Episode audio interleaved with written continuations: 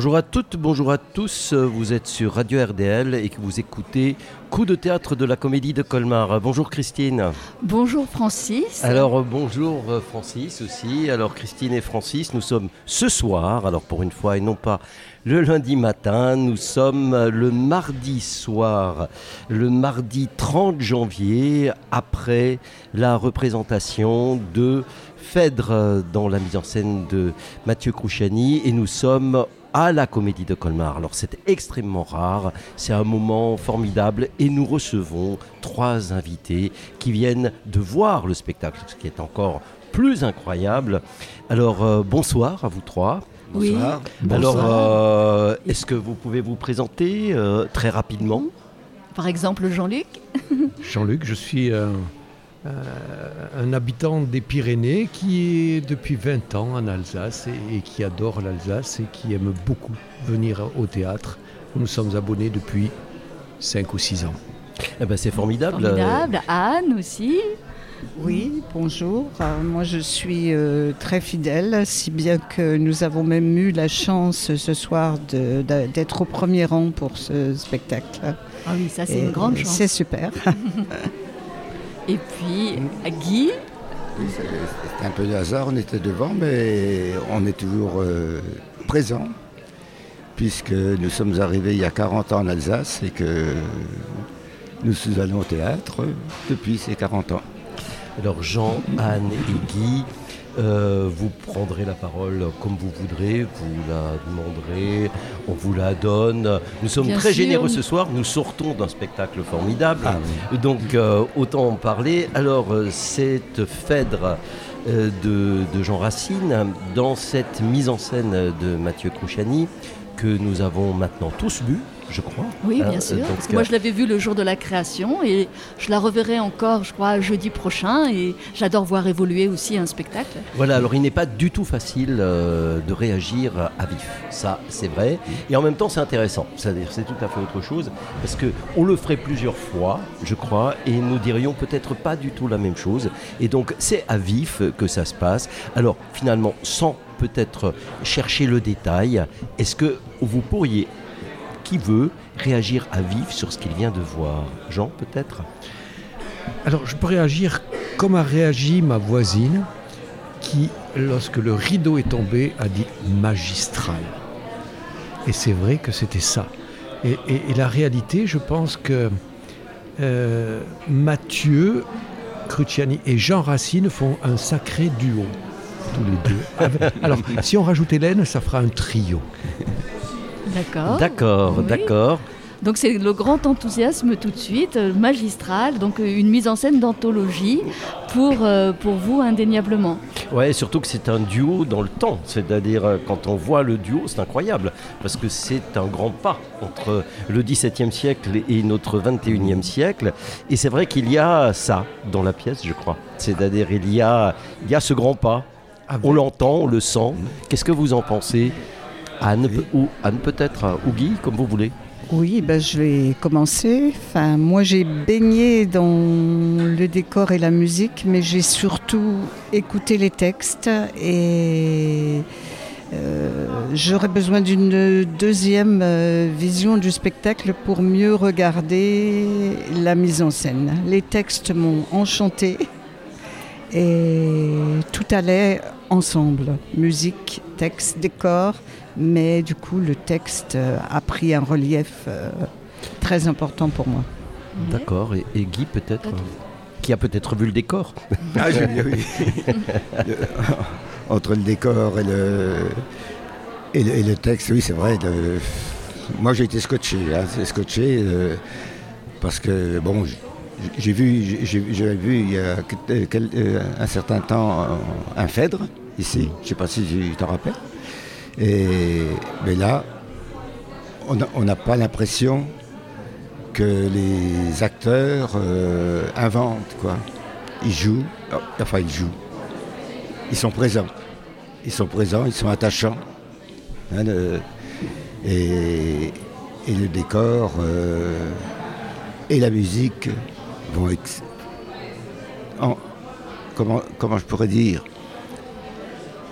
Il y a vraiment une harmonie euh, très Oui, grande oui, entre l'ensemble. oui, une simplicité, Oui, ouais, aussi. mais qui est grandiose quoi, en même temps. D'accord. J'ai- absolument adoré euh, le, le bazar qu'il y a au début, qui image très très bien finalement le, le- le- le scénario de, de- de cette pièce. Et, et- et quand les choses... Le lit d'effet de, le lit d'effet d'Hippolyte. Le, lit- d'effet d'Hippolyte, oui. c'est ça le bazar. Oui, oui, oui, oui, absolument. Et les, les murs ne sont pas ne sont pas très bien faits. euh, tout n'est pas. Oui, on s'interroge, on se Voilà. dit pourquoi, pourquoi on a l'impression que le palais il est en déshérence ou on a l'impression que c'est pas Bravo. fini, et que ces gens se sont pas se sont pas installés. Et c'est Comme le la vrai famille. bazar. C'est le bazar dans la famille. Et- Oui. Et, et quand tout se termine et que tout se règle, vous avez vu, tout était propre, tout était rangé. la mer était belle. Oui, et pourtant euh, euh, Phèdre était morte. Oui, mais le bazar est terminé. Alors, c'est- c'est c'est plutôt bien de partir euh, sur ce qu'on voit, parce que le théâtre, c'est d'abord euh, ce qui voit. Et, et donc, euh, nous, nous- nous avons vu et nous avons entendu, et c'est vrai que... Oui, oui, pardon. Moi, j'ai surtout vu les personnages. Ouais, Je mais c'est regrette, très bien, mais parce que c'est- évident que chacun voit ce qui, voilà. ce qui lui... ce qui le ch- touche. Leur changement d'émotion, le passage de la passion à- au remords, à la jalousie, et c'est surtout ce qui m'a frappé. Mais je pense que c'est la mise en scène aussi qui permet de, de mettre en valeur euh, ce changement d'état d'âme Oui, de Phèdre et de, peut-être aussi c'est la direction d'acteur et c'est vrai que ouais. le fait de, de s'approprier la langue de Racine, mais de faire ressentir, et c'est déjà chez Racine, l'importance de l'incarnation, de la chair, du désir. Le fait que, bien sûr, euh, c'est de la poésie, mais c'est de la poésie avec un vocabulaire relativement restreint, et en dessous, il y a toute la passion et tout le désir, et, et toute l'énergie euh, physique que l'on met à, à aimer, à être jalouse, comme vous le dites, pour Phèdre en tout cas, et pour Hippolyte aussi, euh, Oui, je et pense. Aricie. Ouais, Un, énorme jeu d'acteurs euh, qui, qui ressort aussi. euh, Qui alors euh, Très surtout, fort. je pense, puisque euh, vous parlez euh, surtout d'Hélène, d'Hélène Vives, parce euh, il, y a il y a une, une présence, c'est quand même la grande présence de la pièce, oui. c'est-à-dire c'est le titre de la pièce, mais c'est aussi sa présence oui. en tant que telle. Mm. Et, et elle, elle, a- elle a, je dirais, un jeu de corps euh, euh, qui, euh, qui change aussi. C'est-à-dire, ce n'est ce n'est pas le même du début à la fin, parce que si le décor n'est pas le même, Mm. euh, la manière dont les corps se portent sur la scène ne sont pas les mêmes non plus. Mm. Qu'est-ce que vous en pensez? C'est-à-dire euh, dans, est-ce de, que vous cette, avez- de vous cette avez- transformation Oui, est-ce que vous avez été frappé par euh, la façon dont chacun des personnages joue, enfin chacun des acteurs joue les personnages et le corps particulier de chacun des personnages? Thésée aussi, particulièrement aussi, j'ai été très surprise et j'avoue qu'encore, je, euh, ce- ce- cette attitude dans la, dans la scène finale, euh, figée, des mains et des. euh, où je n'ai pas forcément très très bien compris pourquoi il était dans cette attitude. Il est, euh, il est tout particulièrement physique. Alors, euh, dans- d'ailleurs, euh, dans ce décor-là, il, Mm. il- il apparaît comme ce qu'il a été en Grèce, c'est-à-dire un grand héros, euh, une sorte de demi-dieu, parce que Thésée est une espèce de demi-dieu qui sont toujours d'ailleurs présentés euh, quasi nus. D'ailleurs, cette, cette nudité euh, du demi-dieu grec euh, apparaît comme ça, il y a quelque chose de ça qui apparaît. Mais c'est vrai que euh, Thomas Gonzalez joue quelque chose de bien particulier. alors, je, ne sais pas dire quoi. C'est- Oui. je sais pas. Alors- Qu'est-ce que vous en pensez? Oui, comment vous avez interprété déjà même son retour, la façon dont il revient, enfin comment vous la- comment vous le qu'est-ce que Bah, vous en est- avez fait? Oui, il est déchu. Il est déchu, il est, il est- il est malade, il est, il est blessé. euh, Bah, Il revient des enfers et c'est Oui. vrai que visiblement ça s'est pas forcément non, passé facilement. Oui. Oui, et il- arrive dans, une- dans, dans sa- dans sa maison euh, et il se passe la même chose. Quoi. Oui, il a l'impression Ouais. là aussi d'être dans un lieu problématique. oui. mais- Ce que j'ai trouvé absolument extraordinaire aussi, c'est par le visage, effectivement, par les corps, les mouvements de corps, Mhm. par le visage, Mhm. par les mots, par la puissance et, et- et par le décor, tous ces sentiments qui sont en train d'arriver. On est au XVIIe siècle et les sentiments aujourd'hui, on, on- on- on voit quasiment la même chose.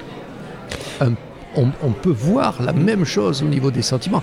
L'humanité n'a pas tant évolué que ça, finalement. Sauf que peut-être au XVIIe siècle, les gens étaient beaucoup plus figés, ils étaient déjà engoncés dans un certain type de costume. Ah oui, ça tu parles des acteurs, effectivement, et de la façon Et, de et jouer. donc, euh, ceci dit, euh, Phèdre s'est souvent joué euh, presque nu, c'est-à-dire euh, pa- parce que nous sommes, nous sommes quand même avec un arrière-fond euh, mythologique euh, qui est celui des forêts, qui est celui des Amazones, qui est celui euh, d'un monde euh, qui est encore euh, dans sa, sa construction presque. C'est le début de quelque chose parce qu'on est vraiment très, très tôt dans l'histoire de la Grèce, dans cette affaire-là. Alors qu'en même temps, ce qu'on voit ici, c'est très tard. C'est-à-dire, c'est très tard pour nous. C'est-à-dire, on a l'impression, surtout euh, peut-être dans la deuxième partie de la pièce, de voir des gens qui, euh, bon, sont dans un salon, mais aussi qui, dont tout le corps est pris par euh, les, les- les sentiments et les sensations. Je ne sais pas ce que vous en avez pensé. Oui, moi je me suis rapproché finalement de ce qui se passait en, Grèce où, l'humanité s'était dit on, on va s'appuyer sur les philosophes.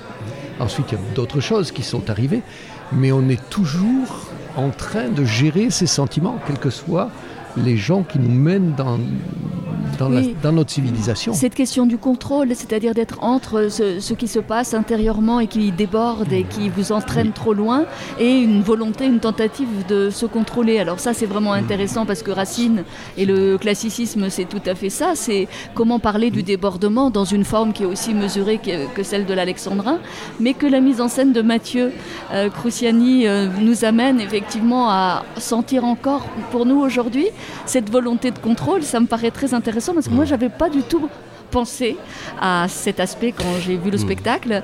Euh, c'est pas ça qui m'est venu parce que moi, à à certains moments, et je ne sais pas ce qui s'est passé ce soir, il y a eu aussi des rires dans la salle, euh, des sourires. Euh, Est-ce que ça a été le cas ce soir? Pas- Assez peu. Ah, Il y en a eu. Ah, peut-être. peu. Ça dépend où on était assis. Oui. C'est- là tout l'intérêt des spectateurs parce que les spectateurs ne sont pas nécessairement assis au même endroit. Parce que- Donc ils ont souvent, à cause des gens qui sont autour d'eux, une toute autre perception. Oui, oui, pour revenir à la- au jeu d'acteur, quoi. Ah, C'est vrai, c'est ce tout de suite, quand, quand, quand, quand, euh, quand elle arrive, enfin, quand, euh, je suis en train de chercher C'est Hippolyte. C'est Hippolyte. Hein Oui. Hippolyte. Oui, non, non, pas Ah, Hippolyte. Thésée. Hein Thésée. Hein non, le- le- Le personnage d'Al- Le- oui. du jeune homme, hein, Hippolyte, oui. non, c'est le, le, le- la- le- je suis en train de chercher son nom. Le Phèdre. Et là, Ah, Phèdre, quand Dès, Phèdre. dès- dès- dès le début, elle joue, elle joue. c'est- c'est- elle, elle, elle, elle- Oui, mais est-ce qu'à ce C'est- moment-là, il y a c'est eu son des rires. Je pense que Ah c'est- non, c'est- ça n'a rien- Ah, Je non, pense non. que lorsque Non. Phèdre apparaît, C'est- il n'y a c'est pas du tout de rire, mais à d'autres moments, c'est la façon dont, elle rend- prend son rôle. Et, Oui, oui. très, très, C'est écrit fois ça d'une certaine façon. C'est-à-dire, elle est, elle est totalement chargée Hmm. et elle, elle peut à peine se déplacer. C'est-à-dire, ça, je dirais presque que c'est presque plus convenu euh, dans beaucoup de mises en scène, en particulier chez Chéreau, où là, il faut la porter, quoi. C'est-à-dire, alors que là, elle, elle se porte, elle est justement dans. Elle vacille, dans- elle mais- vacille, elle est dans ce contrôle-là. Oui, oui, oui. Oh, pardon. En fait, est-ce qu'elle est dans le même état? Elle a le même, euh, elle a la même, le même costume au début et à la fin. Elle est aussi euh, très euh, démunie en début de. Elle veut se tuer. Enfin, elle veut au départ, elle veut aussi mourir. Et ben, elle va mourir à la fin.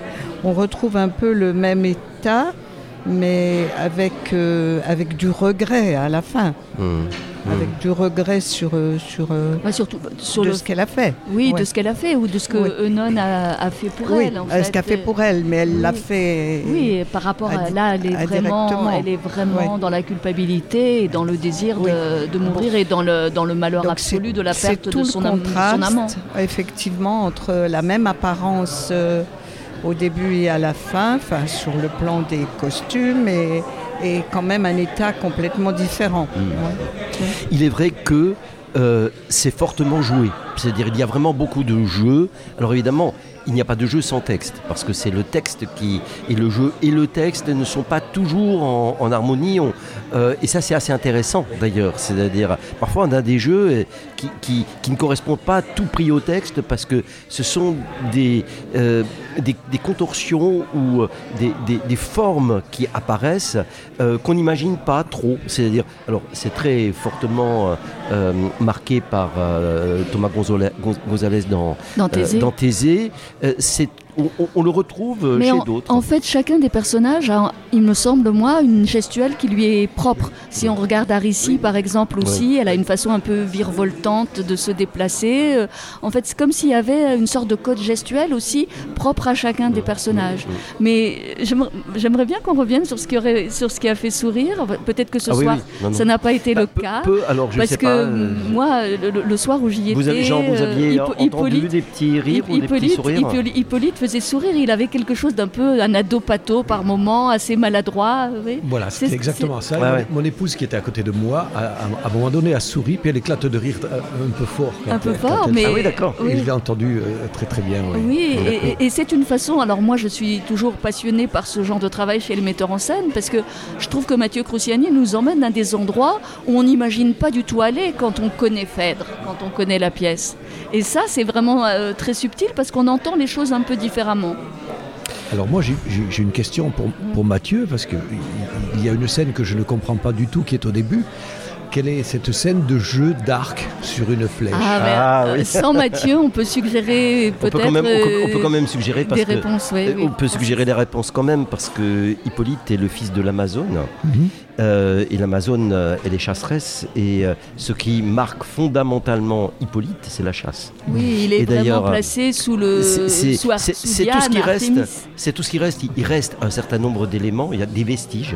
Le, le- dans la mise en scène, il y a des vestiges du mythe, mais des vestiges, Oui, des restes, des traces. des traces du mythe. Et ça, c'est une des traces parce que euh, il y en a d'autres. Il y a, il y a le Minotaure. Il y a bon oui, voilà. il y a le Minotaure que l'on voit euh, dans Que- le- au dernier acte. hein. Ouais, parce que, parce que Thésée, c'est quand même le père, c'est celui qui a fait des trucs incroyables. Quoi. C'est-à-dire, il a tué le Minotaure, euh, il, il, il a fait C'est sa des maison d'ailleurs, c'est dans sa maison que nous sommes. Donc il a, Euh, voilà, il a, il, il a encore son trophée. il a des vestiges dans sa maison, des trophées, euh, des grands. Et, puis c'était pas rien, parce qu'il s'agissait, s'agissait de tuer un monstre qui euh, mangeait chaque année des jeunes gens et des jeunes filles. Donc, euh, parce qu'on est, on est dans, un univers, euh, comment dire, vraiment primitif, dans cette affaire-là. Et là, pourquoi le miroir, par exemple euh, on, À un moment donné, on dévoile euh, Alors, le on miroir, c'est toujours hein. pareil. Chacun d'entre nous va se faire son chemin dans le spectacle et proposer une interprétation. On peut penser que c'est à un moment donné où Phèdre, d'ailleurs, se parle à elle-même. Mhm. En fait, lorsqu'elle s'adresse et elle revoit effectivement son chemin, elle se regarde et elle se parle à, elle se Ouais. parle à elle-même. Parce Ouais. que Eunon, d'ailleurs, Eunon ne, ne lui convient plus vraiment. Elle, elle va disparaître, donc elle n'a plus comme confidente. euh, elle n'a plus personne comme confidente et elle, elle ne peut que se, se, se voir projeter sa propre image et son image monstrueuse en fait. Alors, effectivement, le miroir, mais vous avez vu d'autres, d'autres éléments. On, on tisse du coup les liens entre, entre les éléments de la scénographie et, et, et- et le jeu des, Les des toutes acteurs. petites idées du début, ce qu'il prend sur, sur le lit, qu'il se met sous le nez, euh, tout ça c'est un peu bizarre. Ce, n'est certainement, ce n'est certainement pas écrit dans. Chez Racine en tout cas. ce n'est certainement pas écrit chez Racine. Et pourquoi là ça mais- apparaît? Alors là, je sais pas. C'est-à-dire, alors, il, il y a, oui, pardon. Oui, alors je sais pas parce que il y a plus j'ai eu la chance de voir plusieurs versions de ce début parce que j'ai assisté à une répétition et dans la première version, c'est Théramène qui fait les bagages d'Hippolyte et qui range ses habits dans le début. Dans la version que j'ai vue jeudi, Hippolyte fait sa propre valise lui-même. Alors là, dans la version dont vous parlez, je ne sais pas ce qu'il Voilà. en est. Alors- Jean-Luc, oui. Pardon. Si, si, il, a, il- il- il a fait sa valise, il est venu ensuite chercher ses lunettes de piscine euh, au, milieu de, Oui. de, de la pièce, parce qu'il avait oublié euh, des choses importantes quand même. Voilà, il donc a fait c'est- lui-même son sac. Il- Mais c'est très intéressant le passage du moment où c'est Théramène qui lui fait son sac au moment où quand même c'est Hippolyte tout seul qui fait ses bagages. Rien que ça, vous voyez, c'est déjà dans l'interprétation un monde. Le problème de ce genre de choses, c'est que euh, il y a beaucoup de Phèdres qui ont eu lieu et on a beaucoup réécrit Phèdre aussi. Et euh, il y a une réécriture de Phèdre toute particulière qui, euh, euh, qui est de Sarah Kane où euh, Hippolyte est présenté comme un, un ado complètement euh, euh, je sais pas quoi, euh, complètement dépressif ou d'une Oui, certaine façon il il joue, dire, il se euh. masturbe dans sa chaussette. Vous l'avez vu, vous l'avez vu. Il passe son temps à faire ça, c'est-à-dire chez Sarah Kane. Et donc euh, il y a cette idée que au théâtre il y a aussi ça, c'est-à-dire que les corps ne sont pas simplement parlants. Mais ils sont aussi, euh, euh, je dirais, euh, souffrants, sentant euh, autrement. Et je pense que ce début est d'une part une toute petite allusion, parce qu'on en parlait l'autre jour à la radio, une toute petite allusion à quelque chose qui est un gros truc dans, Sarah Kane. Bon, c'est une petite coquetterie de scène. Oui, alors, On va dire ça comme Oui, ça. alors pas forcément so- complètement seulement une coquetterie, c'est aussi cette idée que, euh, en transposant quand même la pièce dans un contexte plus proche de nous, Voilà. euh, Hippolyte est aussi effectivement un adolescent dont le père est absent, euh, qui, qui souhaite lui ressembler au plan héroïque. Il veut faire des exploits, mais il veut pas lui ressembler en tant que coureur de jupons, en tant que don Juan. Donc en fait, c'est un jeune homme qui essaye de se situer par rapport à son propre père, et on sent cette fragilité-là dans le jeu de Morin Holès. C'est c'est d'ailleurs, c'est d'ailleurs euh, un, des éléments de ce que nous venons de voir, c'est-à-dire qu'il s'agit de rendre proche de nous quelque chose qui était déjà éloigné de Racine d'ailleurs, et, euh, et qui est euh, ce monde mythique. Et, et finalement, on, on- on est euh, à la fin d'un sommeil, on est quelqu'un avec quelqu'un qui veut partir, on est dans de la jalousie, on est euh, bah, entre nous.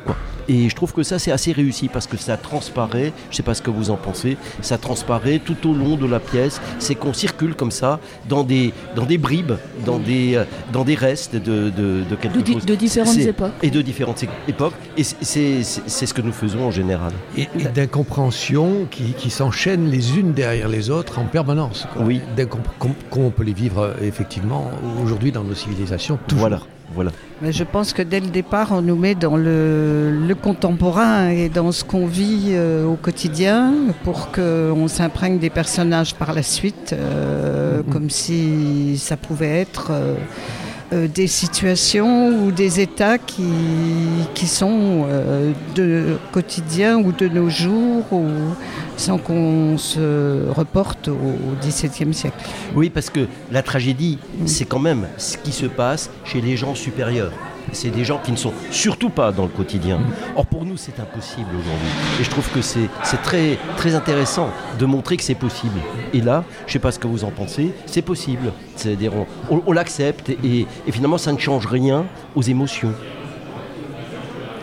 Oui, euh, euh, moi je voudrais revenir. Oui, Hippolyte, c'est l'adolescent. Enfin, c'est vraiment l'adolescent. hein, de- euh, il, il est aussi euh, euh, rabroué par son père. hein, euh, hein, quand, il, quand il se rencontre à la fin. Quoi, de- Alors c'est un adolescent qui, euh, dans la mythologie grecque, refuse les femmes.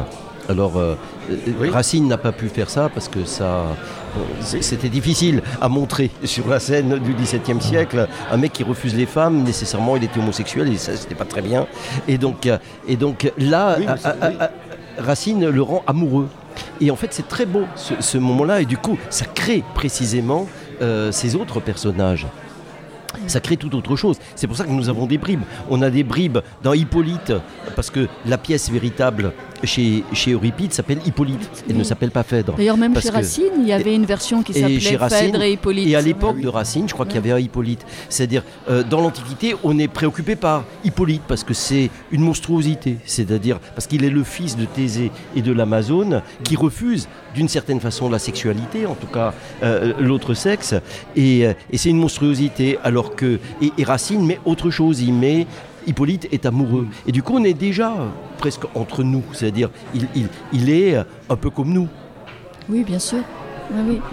Et, et on retrouve l'idée qu'on retrouve souvent dans les pièces euh, de Racine qui se déclarent pas euh, immédiatement leur amour, qu'il y a une espèce de progression. Bah oui, parce qu'il que- Parce qu'en plus, il y a un interdit, puisque en fait, voilà. Aricie est la fille des Palantides, et que les Palantides sont les ennemis de la famille de Thésée.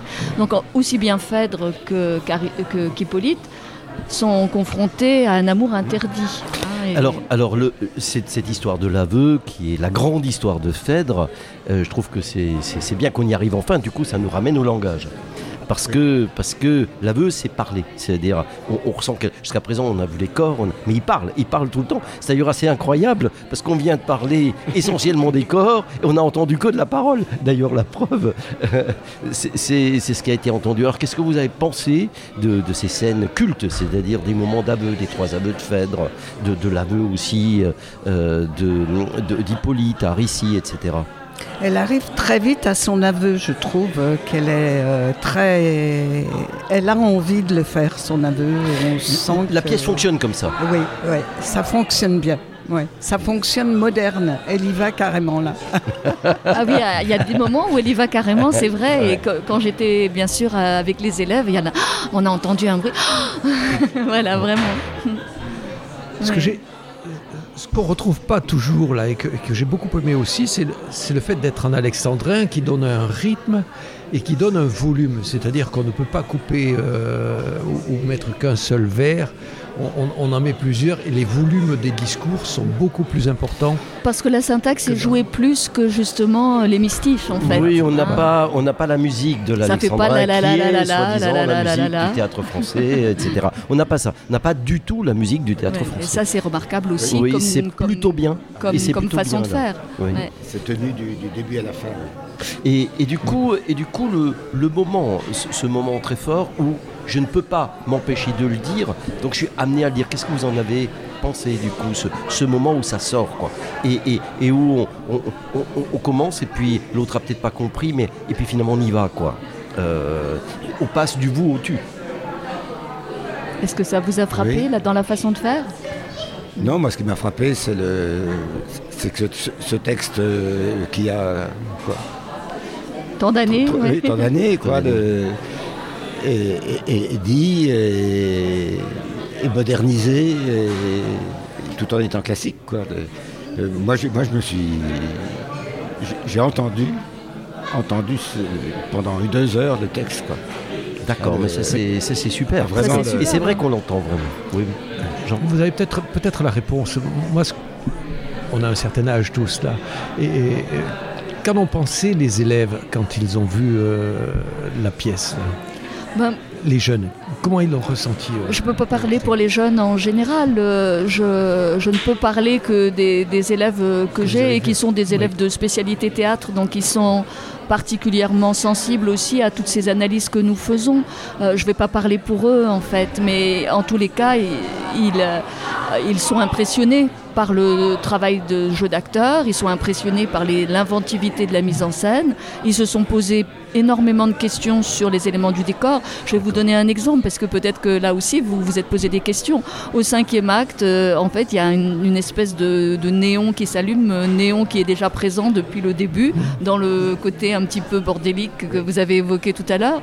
Et donc, euh, que représenter pour vous, par exemple Qu'est-ce que vous avez imaginé à partir de cette figure centrale, tout à coup, de ce néon euh, Là, par exemple, les interprétations des élèves étaient extrêmement variées et assez drôles. Alors, de votre côté, Vous qu'est-ce que vous en avez Vous pensé en avez peut-être certainement aussi.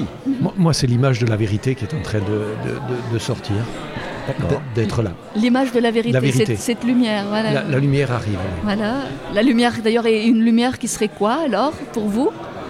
La lumière de la vérité, simplement le fait que là, on- enfin, on sache ce qui s'est passé réellement.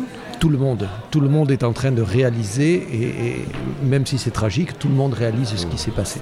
Oui. J'ai pensé que c'était plutôt technique, Ah, mais pourquoi pas? Mais, mais en quel Euh, sens?